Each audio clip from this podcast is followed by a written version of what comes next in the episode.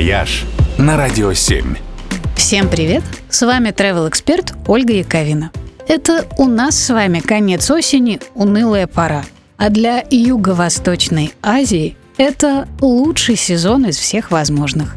И как раз к его началу одна за другой приходят хорошие новости про восстановление авиасообщения, новые чартеры и новые пакетные туры на азиатские курорты. В начале октября в списке доступных для нас стран снова появилась Шри-Ланка. А к концу месяца в расписание отечественных авиакомпаний вернутся прямые рейсы в Таиланд, в Бангкок и на остров Пукет. Ну а с ноября прямым рейсом снова можно будет долететь до любимого индийского штата Гоа.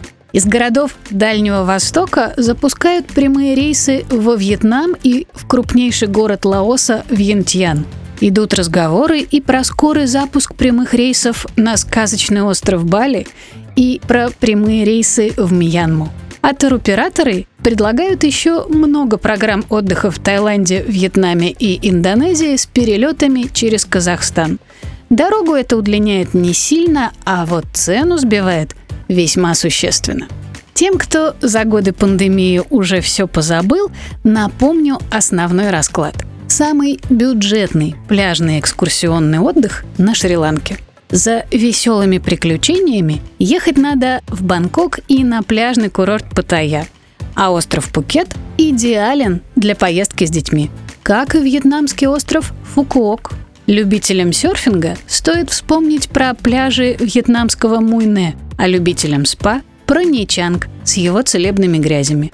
Ну а на острове Бали есть абсолютно все вышеперечисленное. Инсайдеры предупреждают, что соскучившиеся по теплу россияне разбирают места в отелях и на самолетах, как горячие пирожки. Так что, если вы тоже соскучились, не откладывайте поездку. «Вояж» только на «Радио 7».